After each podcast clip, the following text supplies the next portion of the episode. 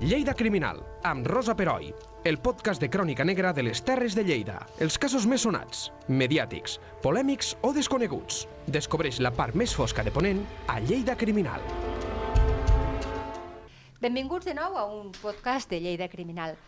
El podcast anterior, que espero que, que hagueu escoltat, vam parlar del de crim de ta, del Terrós, però no vam parlar encara pròpiament del crim. Vam fer va fer el Felip i la, la Xus, van fer un, ens van posar en situació de com estava, eh, sobretot el Terrós, Tornabous, tota aquesta zona, amb, amb el tema de l'espiritisme. Us faig memòria, per si no l'heu escoltat, esteu trigant, i eh, ens posen ja una mica, ens preparen per que sapiguem què va passar, un crim realment esgarrifós, que, bueno, Xus, eh, Felip, hola de nou. Hola. Hola, què tal?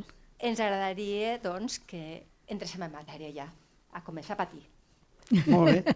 Som-hi. Bueno, l'any ja ho vam veure que es presentava difícil, a més a més la collita d'oli es, era, es presentava molt minsa, la qual cosa empitjorava encara més la situació que, que es vivia al Terrós i a la zona, a l'Urgell.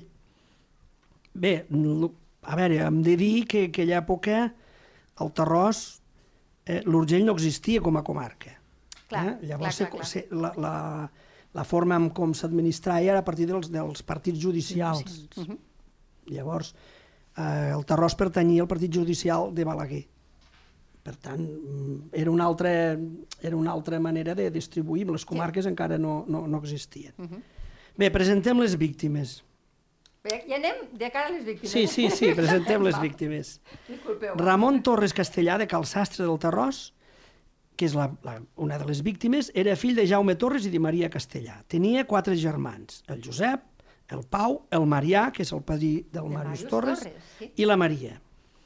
Ramon Torres tenia 34 anys quan passen els fets. Uh -huh. Juntament amb la seva dona, Maria Granyó Fàbregues, regentaven una fonda, una fonda cafè a l'entrada del poble del Terrós. És el que avui entendríem com bar, restaurant, sí. fonda, que feien una mica de tot. Uh -huh és, és, és, era l'entrada al poble venint de Targa.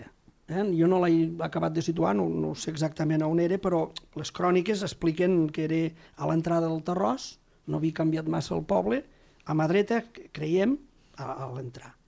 Els ajudava la seva neboda, Teresa Minguella Torres, de 19 anys, natural de Preixana i veïna de Guimerà. Era filla de Josep Minguella i Engràcia Torres. Eh? A veure, ens agrada posar noms i cognoms a les persones...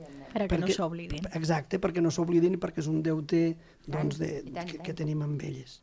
Segons explica Víctor Torres a les seves memòries, publicades a Pagès Editors l'any 1994... Víctor Torres, eh? És que estem parlant de gent il·lustre, sí, eh? Sí, sí, Contínuament. sí. Uh -huh. Ramon Torres, eh, el seu oncle, era un d'aquells personatges locals que es distingien per fomentar totes les iniciatives bones per al poble i, i era molt, molt estimat pels seus convilatans. I, i en això coincideixen bastant els, els diaris de l'època, eh? els diaris de Lleida i els diaris nacionals, perquè el crim va, va tindre una ressonància a tot l'estat. Bé, anem ara ja al crim. Ah, entre les 9 i dos quarts de 10 de la nit del dilluns 13 de novembre de 1893, a la porta de la fonda es van escoltar uns, uns cops. La dona del Ramon Torres, Maria Granyó Fàbregues, va encendre un llum i va baixar a obrir, creient que era algun traginer que volia per, pernoctar la fonda. Uh -huh. Va obrir la porta i un home se li va tirar al damunt i d'una fortíssima garrotada la va deixar al terra sense sentit. El foraster va pujar les escales, sens dubte buscant a l'amo, i adreçant-se on era, a la ximenea, el va matar a punyalades. O sigui, ja va anar directe sí, sí. a per ell. En sentir el soroll, una neboda del matrimoni, la Teresa Minguella, en veure que el desconegut assassinava el seu oncle, va provar de fugir i demanar auxili. Però en arribar al llindar de la porta del carrer, un altre assassí li va clavar un cop de gabinet o de matxet que la va deixar morta. Mentre passava això, l'esposa de Ramon Torres, a qui els assassins havien deixat per morta, va aconseguir sortir per una galeria del darrere de casa i demanar auxili. De la caiguda va patir fortes contusions a les mans. Els seus crits van cridar l'atenció dels veïns, que van acudir al lloc dels fets. Els criminals van fugir i els veïns i les autoritats que van arribar no van trobar cap altre indici dels criminals que el quadre horrible dels dos cadàvers i la dona ferida i desesperada. Llavors van aixecar el sometent, que això eh, eh, era el primer que es feia, però no van trobar cap rastre dels assassins. L'autòpsia confirmava que la Teresa Minguella havia estat morta per les ferides provocades per un objecte punxant i tallant i que l'objecte que havia mort a Ramon Torres era punxant i tallant per amb dos costats. Els dos cadàvers van ser enterrats al cementiri catòlic del Tarròs. O sigui, no eren espiritistes en aquell moment, uh -huh. els Torres. Almenys la família del Tarròs. Perquè el, el Marià ja era espiritista. El Marià Torres, el padrí del, del Màrius, ja era espiritista. Per tant, la que queda en vida és la vídua. La, la vídua, sí, la Maria Granyó. Mal ferida, molt mal ferida, però en vida. Va, les primeres investigacions mm, es van adonar que, que no hi havia robatori, per tant, que allò ho van atribuir a algun tipus de venjança o maledicència que li tenien al, al Ramon Torres. Però, el Ramon Torres era una persona que era un, una persona molt... Considerada molt bona persona, que no tenia enemics i la seva família doncs, feien de, de cafeters, feien de fonda, llavors eh, normalment el, la gent que tenia un negoci procurava estar ben tothom. Clar, clar, clar. Eh, procurava, doncs, és allò de si tens la casa oberta Exacte. has de tenir, has d'estar bé en tothom. Clar. Jo tinc un exemple que puc dir una mica graciós de, de, de, d'uns xolladors que un era de dretes i l'altre era d'esquerres i es van fer de, per tindre negoci en, en tot tipus de clients. Vull dir, això era habitual, la gent Ah, que sí? tenia Sí. negoci. Sí, sí. Fent de xolladors de mules i un era... De, Clar, de, perquè tothom- Perquè així, doncs, el, els dos germans tindrien tot el... Està bé, això. Bueno, des de bon començament es va creure que els criminals hi havien anat amb un carro que es va aturar davant de la fonda i que s'havien escapat amb els cavalls. Però després es va saber que aquell carro era de Lleida, que era d'un traginer que havia desenganxat els animals i s'havia traslladat a casa del poble. Primer van, van pensar que, eren, que havien arribat en carro, però aquells, aquells criminals hi havien arribat a peu. I per això no van deixar cap rastre. I la idea de venjança és la que havia relat més, perquè, segons el corresponsal, el poble està dividit en dos bàndols. Eh? Ja tenim això de les, de les, do, de les dues Espanyes que dèiem a Xava, no? senyor. Sí, sí. I com una, doncs, una tenia els privilegis, l'altra intentava doncs, que aquests privilegis es repartissin. El jutjat de Balaguer va començar a moure ja la maquinària de la investigació. Bé, va, va costar, eh? Pocs dies després del crim, la Guàrdia Civil de Targa va detenir al seu domicili de Bellpuig Antoni Minguell Batlle, de 23 anys, solter. El van posar a disposició del jutge d'instrucció de Balaguer i en tenia indicis que estava, tenien indicis que estava complicat en aquest crim. Van No anar... sabem els indicis. Sí, sí, Ah, sí, sí. Van, van anar a casa dels pares, a on vivia a Bellpuig, i van, amb manament judicial, i van trobar doncs, una sèrie de... Van trobar un tapaboques, un pantaló brut i vell, una brusa que semblava que estava en- recient rentada, un revòlver de metall blanc, una pistola de dos canons, la, la Foixó, que era un, un arma, una arma molt, molt, molt habitual en aquella època perquè pesava poc i era barata, una escopeta de pistó, una corneta i un drap amb dues unces de perdigons i postes. Eh? Totes aquelles robes es van posar a disposició del jutge, però com que no... També van detenir una altra persona que es deia Just, que també era de Bellpuig, però les proves només eren no, no eren prou sòlides, no, no, eren, no eren prou determinants i els van deixar. Val. Eh? Eh? Tant en un com a l'altre, Els no? dos, sí. sí, sí. Les proves no, no tenien prou pes i no... no, no... Va, llavors, quan tothom creia que el crim es restaria impune, en virtut de noves proves, al juny del 1896, ja havien passat més de dos anys i mig del crim, es va detenir Antoni Minguell Batlle, el seu germà Miquel Mingue- Minguell Batlle i Ramon Rivera Forts, tots veïns de Bellpuig. Van ser conduïts a Balaguer i, segons es deia la premsa, estaven convictos i confessos del doble crim del Tarròs. Entenc que confessos vol dir que havien confessat. Que havien sí, confessat o els havien confessat. No? Que això doncs, era, era, fet també, també era, era Sí, una, una pràctica, pràctica habitual. molt Ja. habitual. Ja, ja. Val. Bé, eh, llavors es va obrir la, el judici per doble assassinat i la vista es va fixar pel dijous 3 de juny de 1897, eh? més de 3 anys i mig després del crim. Déu-n'hi-do. O sigui, I- van passar tot aquest... te- No, a, a, a, estaven lliures. No, els van detenir. Ah, no, el van els- posar a presó. Dos anys i mig després els van detenir Van ja amb, amb noves encara no un proves. any a la presó abans Després, del- Que era el freqüent, no? Sí, el, sí. el, el més freqüent. Llavors, durant els dies 3, 4 i 5 de juny de 1897 es va obrir, es va fer el judici. I la gent de, clar, la gent de Bellpuig, la gent del Terrós, la gent d'aquests pobles van acudir en massa a Lleida per, per, per, Sí, perquè el judici, el, com que era una causa penal, eh, es va fer a l'audiència. I és, és això. En, la, lo, lo, lo que és penós és que aquest tipus de documentació, d'expedients judicials de, l- de l'audiència, no el tenim no els tenim perquè justament és tota aquesta documentació que sí es va perdre a la guerra i el que sí tenim és l'expedient que documenta com se cremen tots els expedients de l'arxiu i entre ells estaria justament aquest. O sigui, saben com se crema, Sí, però no sabem el que hi ha ha. i aleshores no podem consultar perquè segurament estarien els testimonis orals i Tot tot, el això. sumari. Clar. Sí, i, i, I- i, i- moltes respostes a, a preguntes a que segurament s'hauran quedat en sí, suspens. Segur. Bé, el judici es va fer per jurats, com es feia en aquella era- època. sí. Els processats ja després ja van negar qualsevol participació en el delicte i com a tinent fiscal actuava el senyor Fandoni de Lázaro i l'advocat de la defensa, al tanto, eren ni més ni menys que Magí Morera i Galícia. Eh? Gran poeta lleidatà, al qual tampoc se li ha fet massa justícia.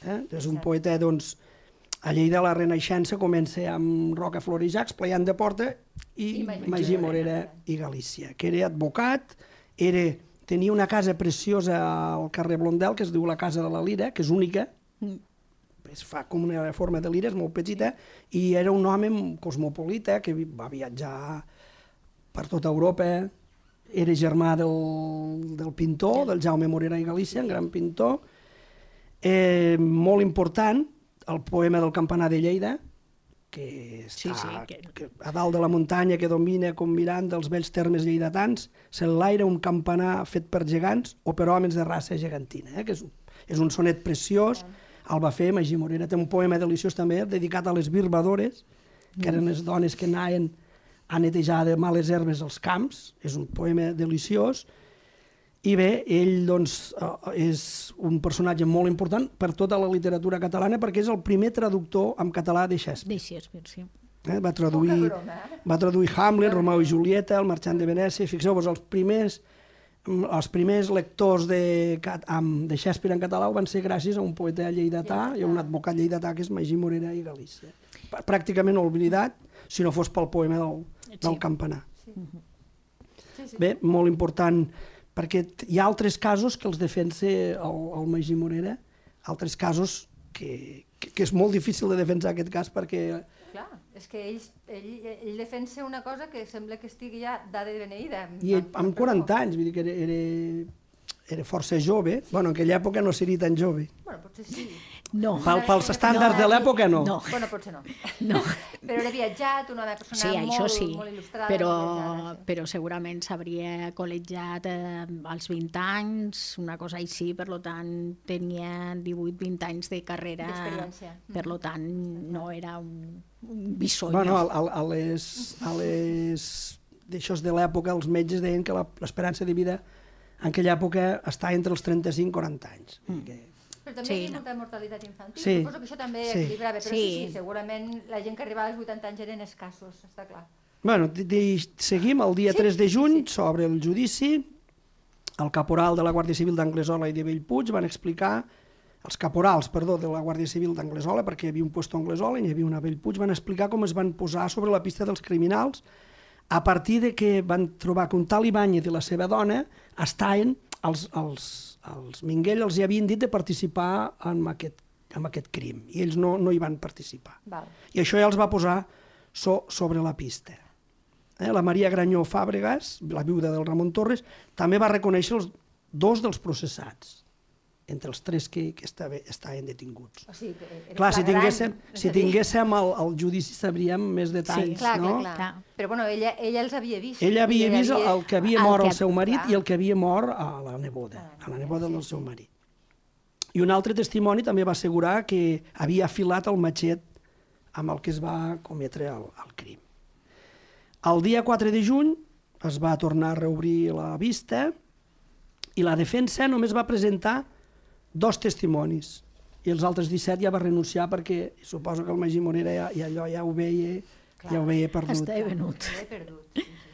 Llavors el, el tinent fiscal va acabar l'informe sol·licitant veredicte de, de culpabilitat. Sí. El dia 5 de juny, el defensor Magí Morera va les cròniques ens diuen que va començar el seu informe amb la grandiloquència i l'elegància que el caracteritzaven, era un gran escriptor, però amb això es va quedar. Eh? Va demanar veredicte d'inculpabilitat, però no, no, no va servir.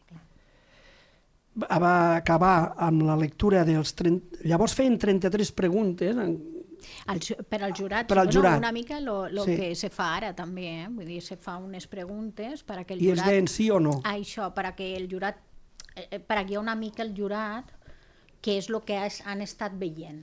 Llavors, eh, també se li fan unes preguntes per a que sàpiguen, no tenen no tenen per què senyir-se, però, Sí. però els hi serveix de guia. I, en aquest, i aleshores igual, vull Ah, dir que ja, ja ve de, de les hores, de, és una pràctica que, que, que es feia unes preguntes eh, Molt que teni- concretes. Sí, que tenien a veure en, lo que se, en, en, el, en la causa en general, en el crim, i en lo que s'havia vist durant el procés. I aleshores el, ells deien sí o no i, i el jutge, que era les, és l'especialista, eh, pot dir si és això, si no és això, si és homicidi, si és assassinat... D'acord. Molt bé, el veredicte es va, el tribunal es va retirar deliberar durant una hora i mitja i va ser total conforme al que demanava el, el fiscal. Es, es, es va afirmar la participació directa dels tres processats, es van apreciar els agreujants de traïdoria, premeditació, nocturnitat i haver-se comès els crims a casa de les víctimes. Clar, ho tenia tot. Sí, és que ho tenia. Eh? Nocturnitat, Li traïdoria... faltava, li faltava que haguessin set quatre i, a- i aleshores hagués set quadrilla. Sí. Ah, hi havia... O sigui, És un agreujant. És un sí. agreujant? No ho sabia. Sí, sí. Sí, sí. Existeix això A partir dia? de No. 4. Pues ara mateix no t'ho sé dir, però al, al, A fins fa sí. 4 dies sí. Era com de bandolerisme, sí. Ah, se'ls, se, Sí, sí. Que curiós. Pel que feia la neboda, Teresa Minguella, no es va apreciar premeditació. Clar, perquè Bueno, representa perquè que els va descobrir... trobar, amb, amb el Ramon sí que hi havia premeditació, Que ja perquè ja, ja van anar per ell. Llavors, el Miquel Minguell, un dels tres acusats, es, tenia una condemna eh, anterior a causa de distrets i lesions. Llavors, el, la sentència va ser de pena de mort per cada un dels delictes d'assassinat amb agreujants, sis mesos d'arrest per les lesions inferides a la viuda i una indemnització de 4.000 pessetes per a, per a, la, per a la viuda. Ja està. I, I això va ser la, la, la, la La sentència. sentència que es va, que es va dictar. Però, a a veure si l'entenc, pena de mort, però abans, sis mesos d'arrest. No. Que no ho entenc. La, la... Això la xuso... Ah, val, val, millor, millor. quan n'hi ha, quan n'hi ha aquest tipus de, no? pena, una pena d'això, una pena d'allò, eh, quan no és pena de mort, el que se fa ara mateix, el que se fa és unir-lo tot i com a màxim són 30 anys, eh, depèn del, del, d'esto, no? de lo que, del tipus que Sí, s'hagi donat. Clar. En el cas de la pena de mort, el primer que es compleix és la pena de mort. Ara, ho entenc. Vale. Vale? Per lo tant, ni sis mesos d'arrestos ni res. Ara, què passa si l'apelen i Ah, no vale, li vale, van, no li donen la, no, no li, li trauen la pena de mort?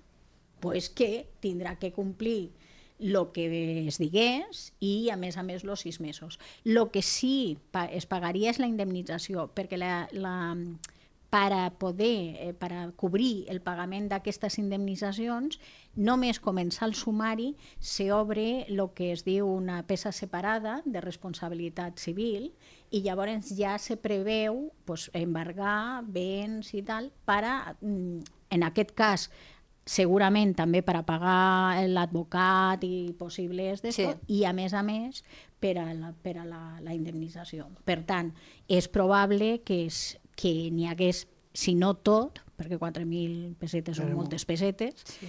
eh, a una part sí que sí que s'indemnitzés, però en principi la pena de mort seria el primer que es complís. Tot i així, no sabem si... El, bueno, això, que es pot apel·lar, l'apel·lació l'apel·lació pot variar la, La condemna. la condemna Val, val. i això és el que... Per Però en això. aquest cas no s'apel·la, no? Entenc? Sí, sí, Sí, Ah, sí. I gràcies a les apel·lacions a vegades se troben, Sí, sí. l'apel·lació es pot trobar. Clar, es pot el, trobar. el, el, la, la sort que tenim és això, que si l'apel·len pots anar a buscar el- Al el- el- l'expedient d'apel·lació i si bé no tens tot el, el judici, tot el sumari, si tens uns resums Sí. eh, Val. molt, molt documentats. Val, val, val. Bé, Però un, clar, no sempre es deuen trobar aquests documents. No, no, no, perquè no sempre se... Clar, no tot se pot apel·lar, perquè el- l'apel·lar al Suprem és eh, per defecte de forma. sí. Val. no per defecte, de fondo. I aleshores no sempre n'hi ha defecte de Clar, forma. I no hi ha apel·lació. Molt bé. Un cas, una cosa molt curiosa és que després del judici la, la, la Guàrdia Civil va escortar el- els, els reus i va passar pel carrer Major, pel carrer Cavallers, o sigui, van donar un, un tom llarg Per a passejar. per passejar-los i suposo per escarnir-los una mica, doncs. Perquè la gent també Sí. pogués I la gent de Lleida es, no? es van quedar parats perquè el, el, el, la manera en com els van portar van agafar un trajecte curt i ara van agafar un trajecte llarg per portar-los a, a la presó. A un, a una... De totes maneres, ja devia de ser una, un trajecte bastant, perquè la presó la tenim a Hisenda i la- i l'audiència està a baix, a, a, a la costa de l'audiència, diguéssim. I, clar, mm, dona-li les voltes que vulguis. Han de passar Clar. carrer Cavallers, sí. eh, a baix, lo pots passar per la carretera de Madrid o l'avinguda de Madrid, De Madrid, ara, sí. I, eh, o, o pel carrer Major. Vull dir que el- dona-li les voltes que vulguis. Però el trajecte, Però el trajecte és aquest. Sí, sí, està clar, està clar. Bé, ara posarem una mica de d'extensió al Vai, tema. Sisplau, Eh? t'ho demano. La vida és un gran escenari perquè aquell mateix dissabte el senyor Fuentes va estrenar el drama Echegaray, d'Echegaray, El gran Galeoto, al Teatre dels Camps Elisis de Lleida. Bueno, Echegaray és un autor desconegut, però va ser Premi Nobel de Literatura. Fuentes, que és un actor de l'època, va interpretar un dels papers protagonistes. L'advocat defensor Magí Morera, aquell mateix vespre, va estrenar al, Teatre dels Camps Elisis, va estrenar el seu monòleg Clown Pit.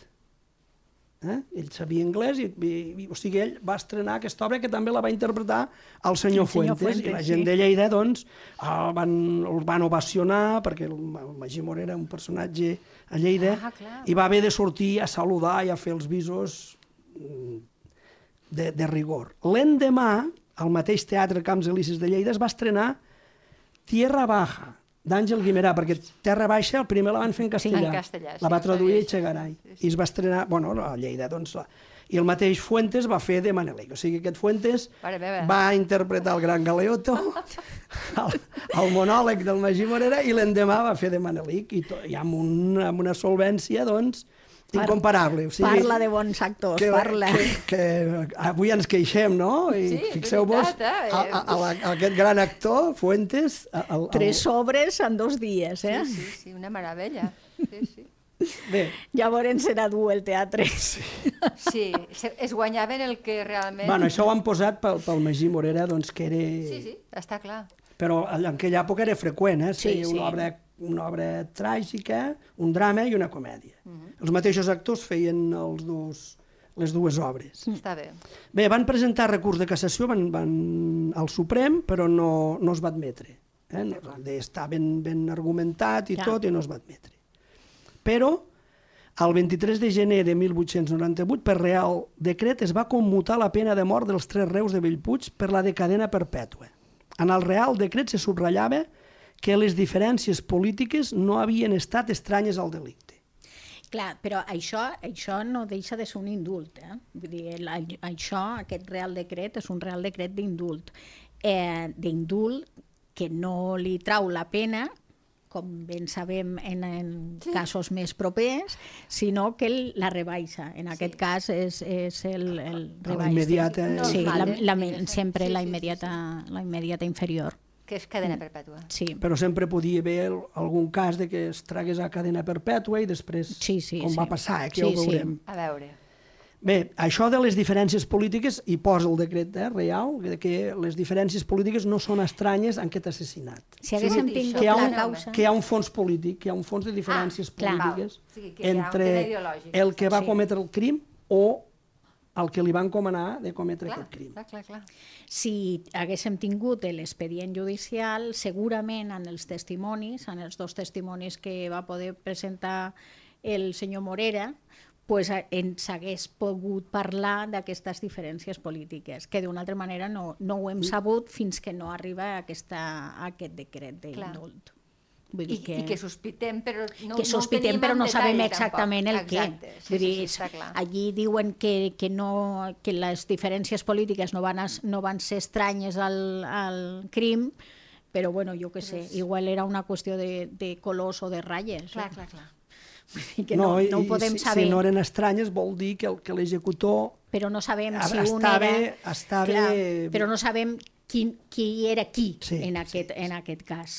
Vull dir, clar, llavors Bé. tampoc no ens podem posicionar. vaig mirar les memòries de Víctor Torres, dic a veure si... si I sí, sí, sí, parla d'aquest cas i explica com aquell crim sempre va estar present a les converses familiars de la, de la família és que- Torres, és que sí. sobretot el seu avi Marià Torres, que era un senyor amb una barba blanca, que hi ha una fotografia que es veu passejant amb el Màrius, que és, és un home venerable, Que era el sembla el germà, Tolstoi, eh?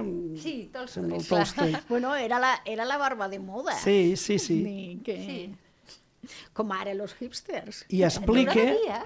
Torna a... És que tot és cíclic, una mica. Sí, sí.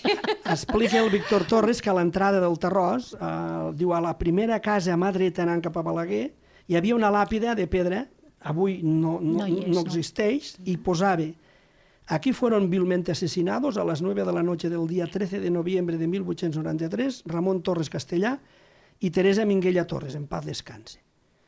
Explica també Màrius, mm, Víctor Torres, perdó, que quan els germans i la germana de Ramon Torres van ser informats de la sentència de mort dels tres homes, a instigació del seu avi Marià, ells mateixos van decidir adreçar-se al ministre de Gràcia i Justícia sol·licitant la commutació de la pena cap capital. Clar, com a espiritista, Clar. ells no acceptaven la, La ni la de pena de mort. mort ni la cadena perpètua. Van demanar Malgrat havien matat a dues persones de la seva família. De la o seva sigui, família. El dolor devia ser horrorós. amb una... Però això, però, però això el que ens diu és la, la, el convenciment. Sí. Clar, clar, I la grandesa moral de- Sí. de- de- d'aquesta família, no? Sí. Aquest bri d'esperança que parlàvem abans, no? El Víctor Torres també explica que dos dels condemnats van morir a la presó, però que el tercer finalment va ser alliberat, va poder sortir, Mm.